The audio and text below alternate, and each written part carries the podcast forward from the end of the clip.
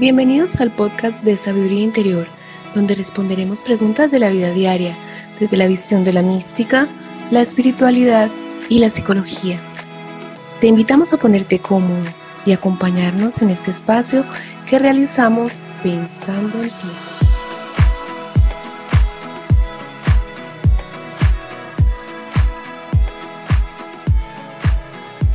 Bienvenidos al podcast de Sabiduría Interior. Estamos en el último episodio de la segunda temporada y como siempre estamos para hacernos una pregunta juntos con Pablo Morano, Patricia Díez, yo, Canglés, y hoy tenemos como invitada a Clara Estrada.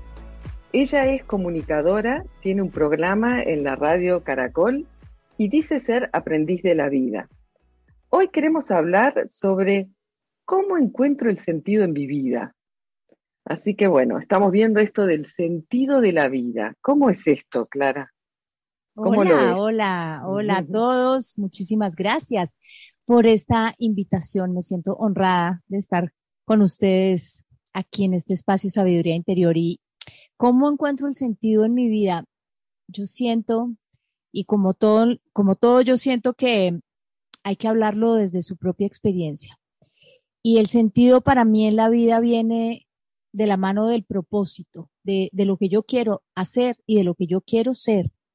Pero para poder saber qué quiero ser y qué quiero hacer, tengo que tener algo que se llama autoconocimiento. Tengo que saber quién soy. Muchas veces no sabemos quiénes somos.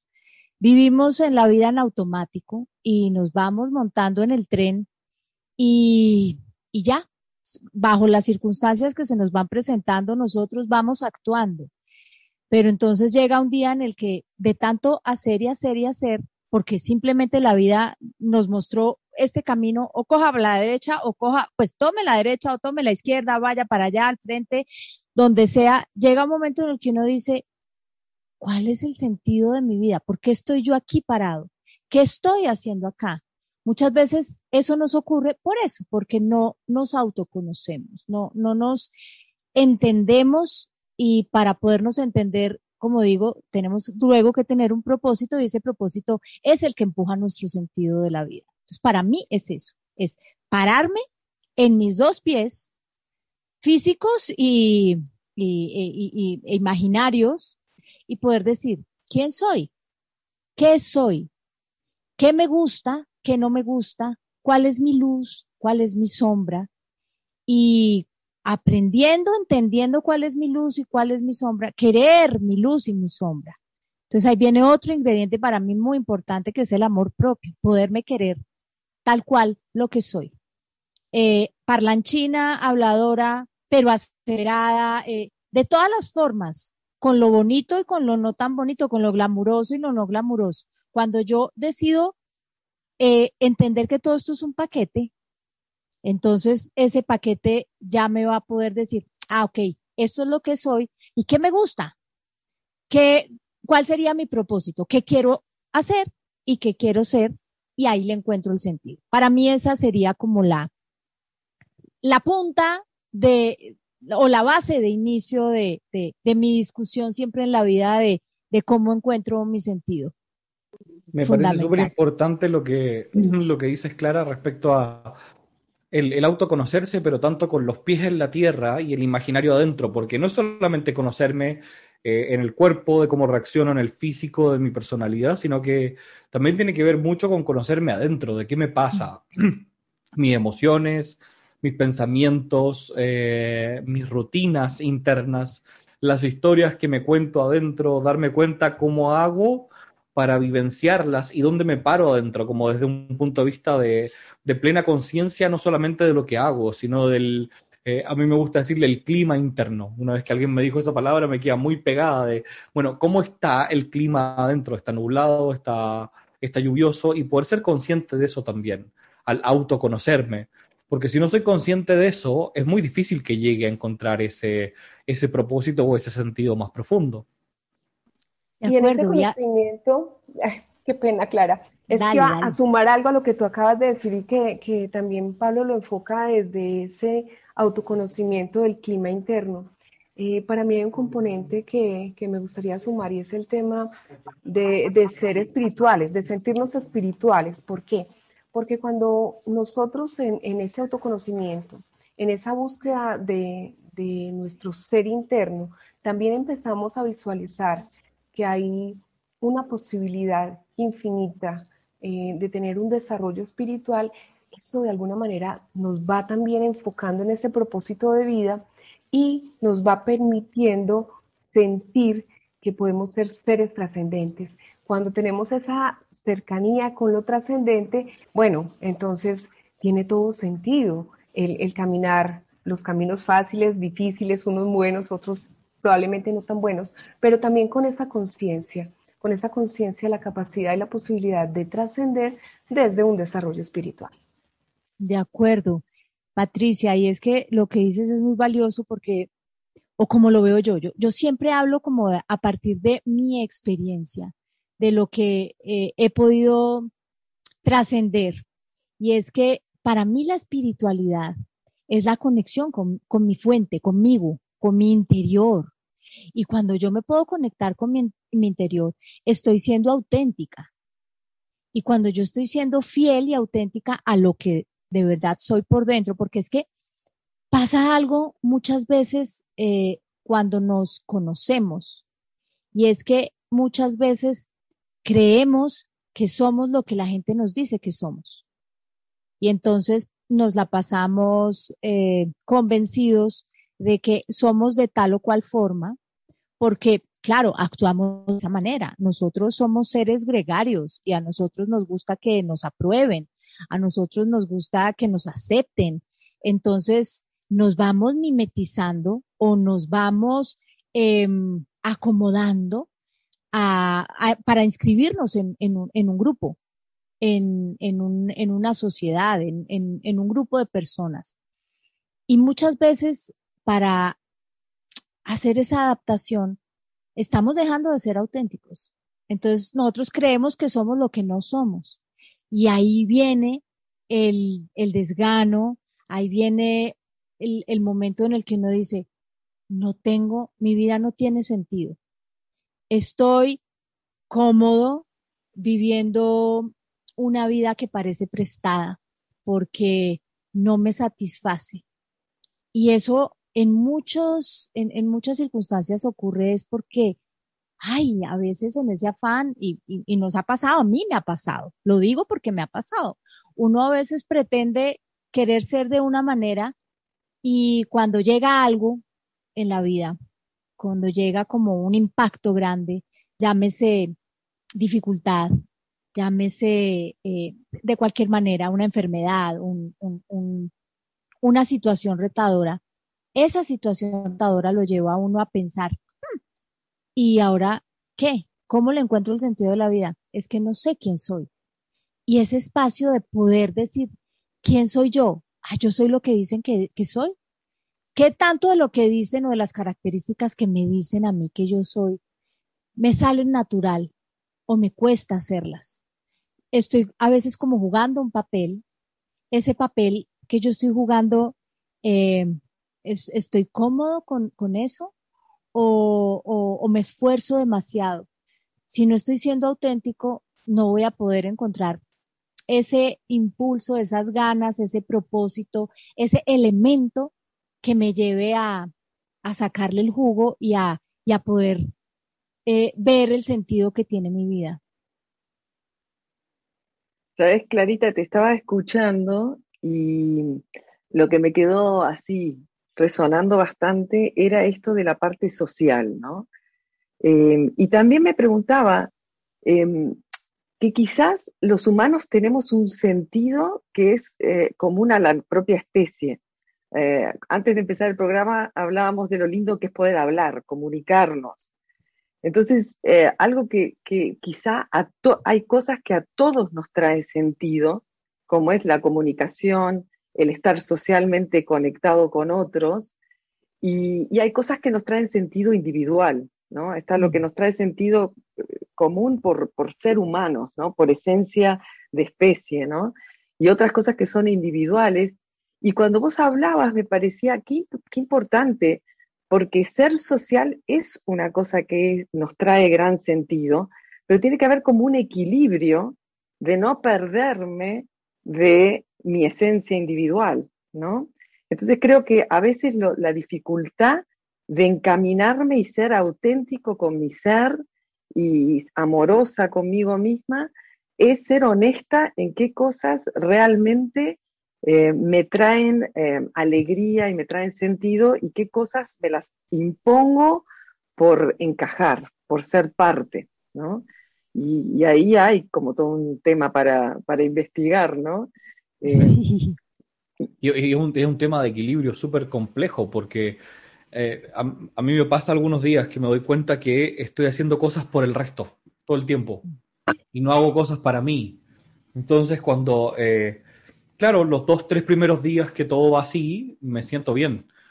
Pero llega como al final del segundo día, principios del tercero, y como que algo anda mal, como que algo está haciendo cortocircuito dentro mío, algo me tiene incómodo, algo. Y con el tiempo aprendió a reconocerlo. Ah, ok, son estos dos, tres días que he estado para afuera, no estoy para adentro.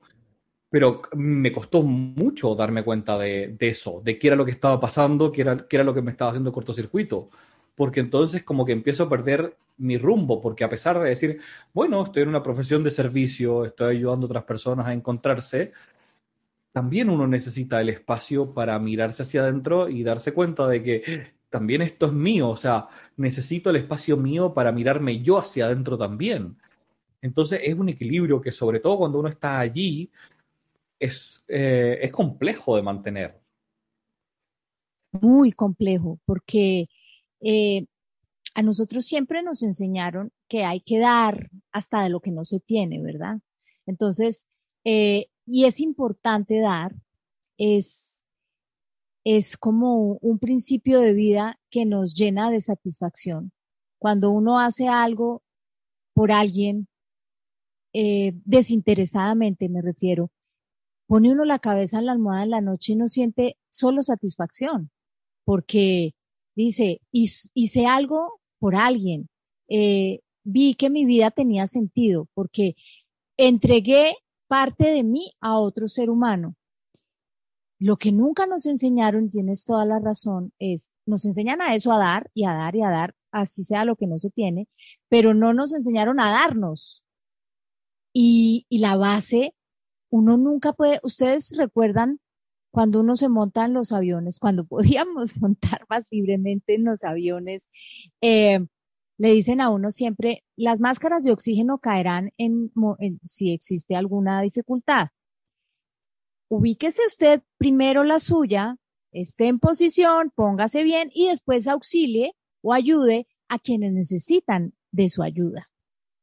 Y eso trasladado a la vida eh, cotidiana tiene todo el sentido. Uno no puede eh, entregar si primero no se, no sé cómo sería la palabra, autonutre.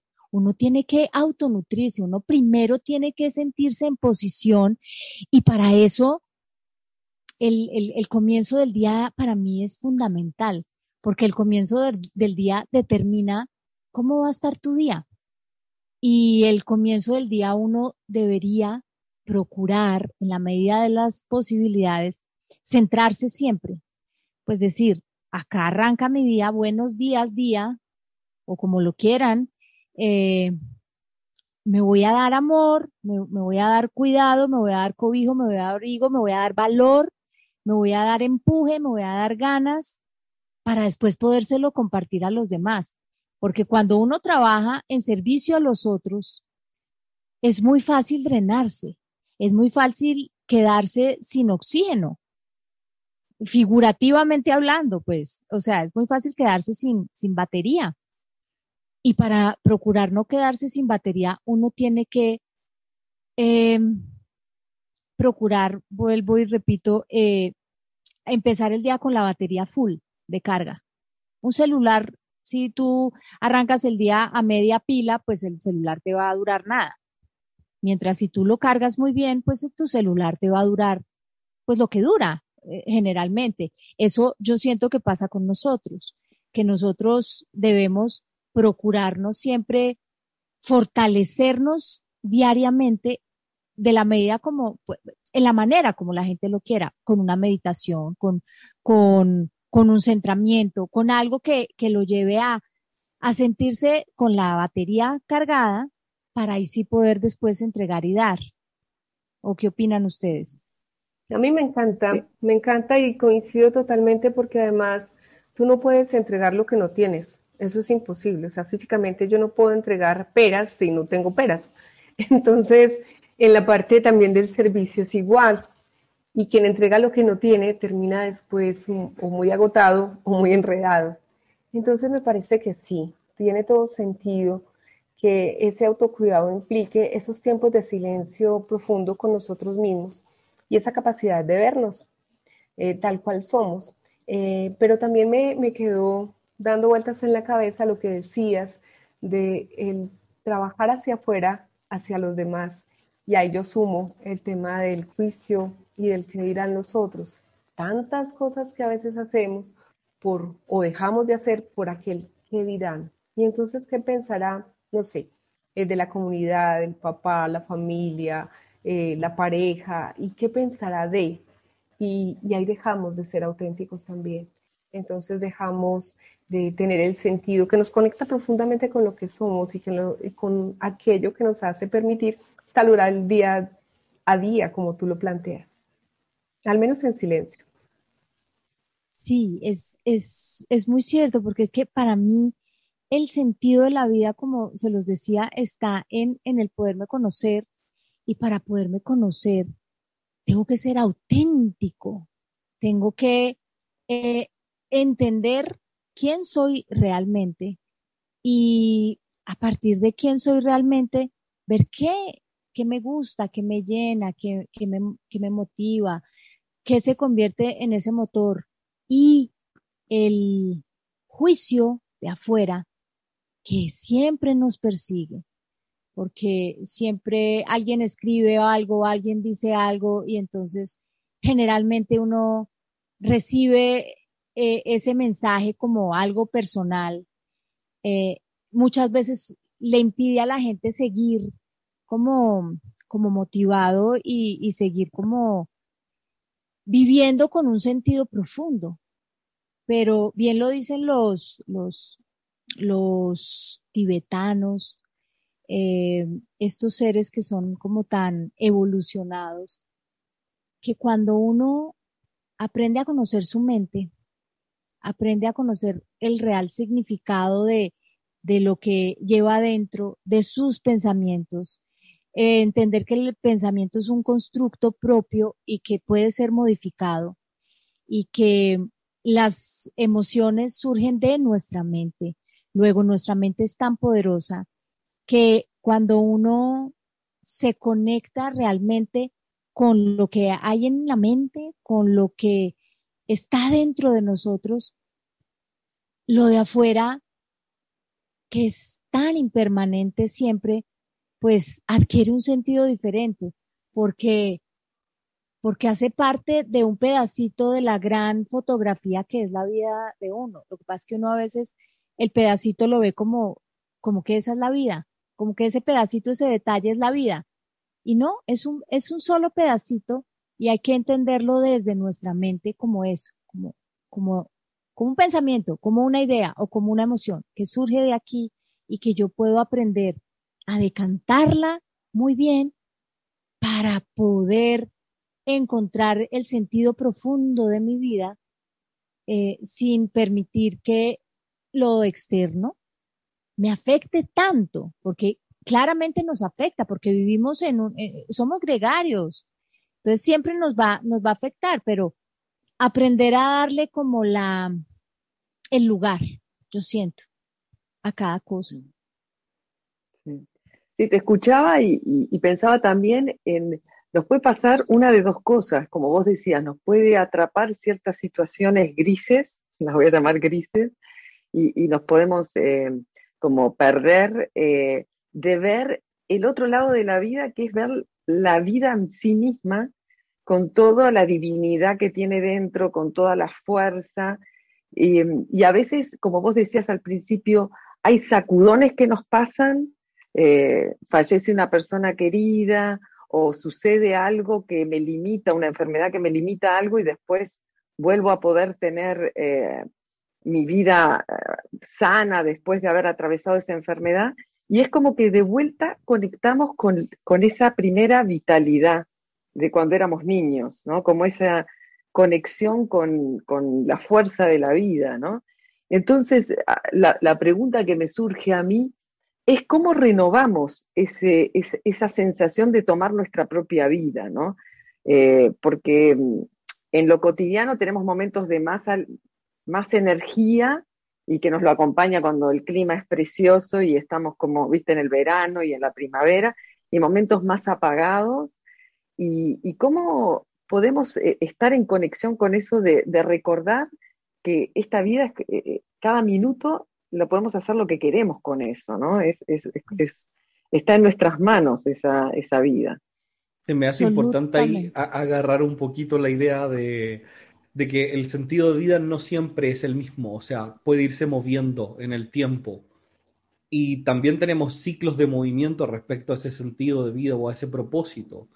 Eh, entonces, el cómo agarrarlo también es un baile con esa música, con darnos cuenta de cuál es la música que está tocando el universo ahora, en colectivo y también cuál es la música que está, tocando el universo de manera personal. Porque, claro, en el momento en que si yo me encuentro con alguna situación externa que me hace tener que mirar las cosas distinto, o con algo personal que me hace, no sé, enfrentarme a una enfermedad o algo, inevitablemente ese compás cambia. Y necesito entonces ajustarme a bailar con eso que está pasando de ese compás y entonces tenemos que enfrentarnos a nuestras ideas de cómo se supone que debería ser o lo que teníamos construidos para el futuro, en vez de poder enfrentar lo que está pasando en el momento. Y, y, se transforma en algo completamente distinto, lo que puede haber mucha resistencia a veces. Mm, mira, lo que tú dices es muy valioso y me, me recuerda una palabra en japonés que se llama ikigai. El ikigai es el sentido de la vida y se fueron unos, unos investigadores a un lugar que se llama Okinawa, en Japón, a investigar por qué allá la gente dura tanto, porque es un, es, es un lugar muy longevo. La gente dura 110, 120, había hasta gente de 130 años. Y descubrió que existía esto, el ikigai, es ese sentido. Y ese sentido de la vida cambia, como tú lo dices, cambia constantemente, porque a pesar de que nosotros en esencia somos un alma y somos la misma alma, pues nosotros estamos eh, en este cuerpo físico viviendo una experiencia física que nos lleva a vivir circunstancias diferentes. Entonces, esa, ese ese gusto, ese sentido de la vida hace 20 años es distinto al de hace 10 años, es distinto al de hoy. Y es valioso, importante, vital, y, así es como debe ser, que, que sea diferente. Porque cuando tenemos un solo sentido de la vida, cuando depositamos nuestro mayor mm, deseo fundamental en una sola situación o circunstancia o en un solo objetivo, pues estamos eh, condenados a, un fracaso porque cualquier cosa de, este mundo variable, de este, de, este mundo externo, llega y lo cambia por lo que sea.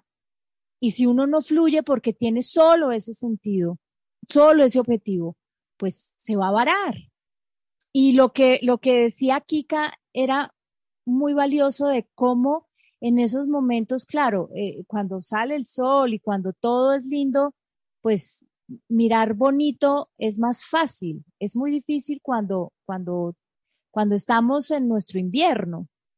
Y sí, es difícil cuando estamos en nuestro invierno, pero ahí viene el, el gran desafío de entendernos más allá de este cuerpo físico. Entendernos como, como un alma que, que está impulsada por distintas cosas y entonces buscar subir nuestra energía vital, elevar nuestra energía vital y para eso servirnos de todas esas herramientas que si nos conocemos bien, si somos conscientes de quiénes somos, vamos a poderlas eh, poner en práctica. Entonces, para mí es muy importante poder elevar la energía vital disfrutando de, así suene al lugar común, pero de este momento, de este instante, de este presente, de, este, de, de esta realidad. Cuando yo me conecto con esa realidad, así el día esté gris, así todo me salga al revés, así todo esté muy complicado en mi vida, si yo me conecto con este instante, yo digo, listo, este instante vino para enseñarme algo. Y si yo decido aprender, me va, me va a quedar mucho más fácil luego soltar, porque si yo empiezo a resistirme, la lección tiene que ser aprendida de alguna manera, en esta vida o en la otra o en lo que sea. Pero es más fácil cuando en esos momentos difíciles, cuando en esos momentos de invierno, em, nosotros no nos aferramos, simplemente fluimos y decimos, me disfruto esto, así sea tan difícil, porque esto me está trayendo una enseñanza, algo, algo que yo tengo que aprender para poder trascender y saber que nada es permanente. Al, al, ser humano lo, lo cobija la impermanencia, todo, todo se mueve. Si tú te miras, tú no eres el mismo ser humano que eras hace seis meses. Algo en ti cambió. Hablando físicamente, como para, para podernos mirar frente al espejo. Eh, pero no solo algo físicamente cambió, tus células internas también cambiaron, tus ideas cambian, todo evoluciona, todo se mueve, entonces todo es impermanente. El alma no. Entonces, cuando nosotros decidimos entender o nos abrimos a la posibilidad de entender este, digamos, esta realidad o, lo que para mí es esta realidad, pues le queda a uno más fácil eh, navegar por, por la luz, por la sombra, por, por el invierno, por el verano, por, por esa falta a veces de, de motivación para poder eh, trabajar en el sentido de la vida. Eso me encanta, porque además nos invita nuevamente a hacer ese viaje al interior con la certeza de conectarnos con el sentido de lo que somos. Y si no han caído en cuenta, quiero llamar la atención de que aquí nadie, ninguno de nosotros cuatro, ha hablado del mundo de las cosas. Y eso es porque, al menos desde mi perspectiva, el sentido de vida no tiene que ver con el mundo de las cosas, no tiene que ver con el tener, tiene que ver con el ser y con lo que somos capaces de hacer con nuestra propia esencia. Es que hay algo que te lleva en, la vida, en las cosas que pasan. Yo, yo, lo vi de cómo llegué yo a dar sesiones o cómo llegué a enseñar canalización sin quererlo, sino que, ¡pum!, ahí apareció. Y lo veo también con los alumnos que, que tengo, en, cuando me doy cuenta de algunos que quieren dar sesiones de canalización y después no, no se les despliega nunca aquello, y otros que no tienen nunca ganas de hacerlo, y empiezan a hacer las prácticas y solo empieza a brotar y solo empiezan a llegar contactos y solo sin siquiera intentar promocionarse en redes sociales ni nada, la gente los empieza a recomendar. Hay algo que hace igual que en el conjunto del movimiento de la vida te vaya llevando a alguna parte, que no es algo que uno pueda forzar mucho, sino que está ahí y a medida que uno se sintoniza, y por eso me gusta mucho la imagen del, del baile de la música, con esa música en ese instante, hace que el resto de las cosas sincrónicamente se muevan. Sí, y escuchándonos hablar pensaba, bueno, es que en realidad la vida tiene valor en sí misma, en la experiencia de estar y ser y nada más, no hay ningún, no es una carrera que tenemos que llegar a ninguna parte, no hay ningún objetivo, no hay ningún premio final. Eh, la única cosa que tenemos asegurada es eh, eh, la muerte, o sea, transicionar de vuelta. Entonces me parece como una hermosa metáfora eso, porque lo único asegurado es la transformación. Entonces, el, habilitarnos y, permitirnos eh, menos juicio, ¿no? menos cabeza que nos esté diciendo qué estás haciendo, observando, negando, ¿no? Y más el abrirnos así para habilitar, y yo creo que ah, en la pregunta había una, palabra que es clave, que es sentir, ¿no?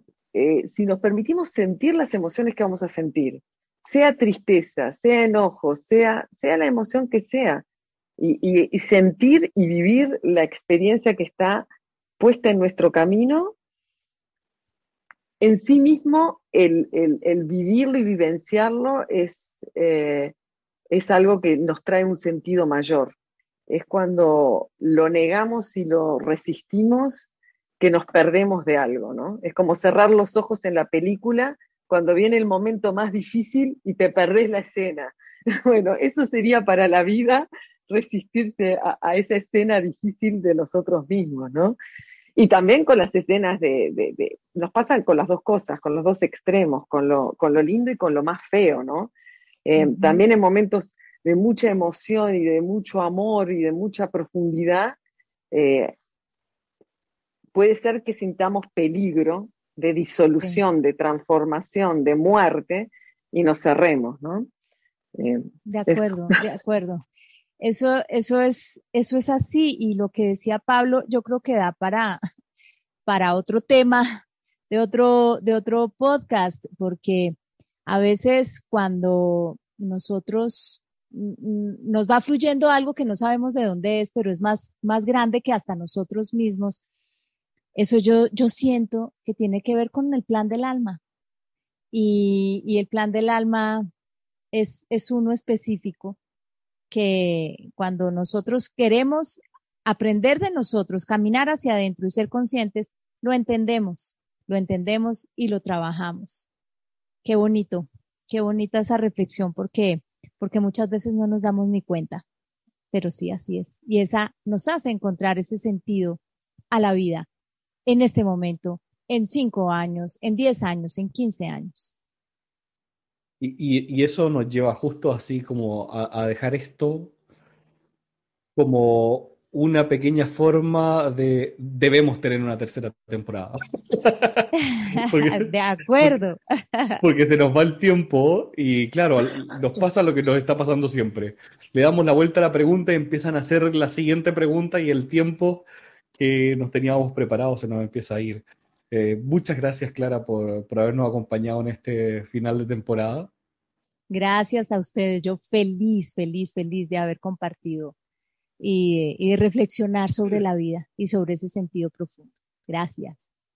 Y aprovecho de darles las gracias a Patricia Díez y Kika Anglés por estar nuevamente en esta segunda temporada de este programa de Sabiduría Interior.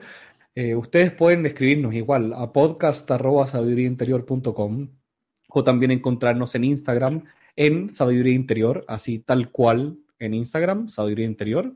Así de fácil nos encuentra para conocer cuándo viene la tercera temporada, para reescuchar los capítulos de esta segunda temporada o saber dónde encontrar los de la primera también, además de cositas de nuestra comunidad y todo lo que pueden encontrar allí.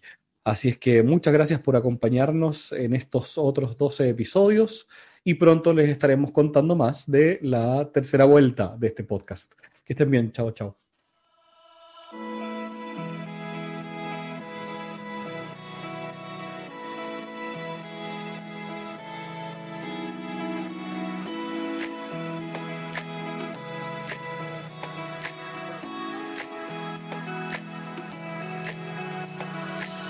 Muchas gracias por escuchar el podcast de Sabiduría Interior, donde cada semana responderemos preguntas de la vida diaria desde la visión de la psicología, la espiritualidad y la mística. Si tienes una pregunta y deseas que la tratemos en el podcast, te invitamos a que nos escribas a podcast.sabiduríainterior.com.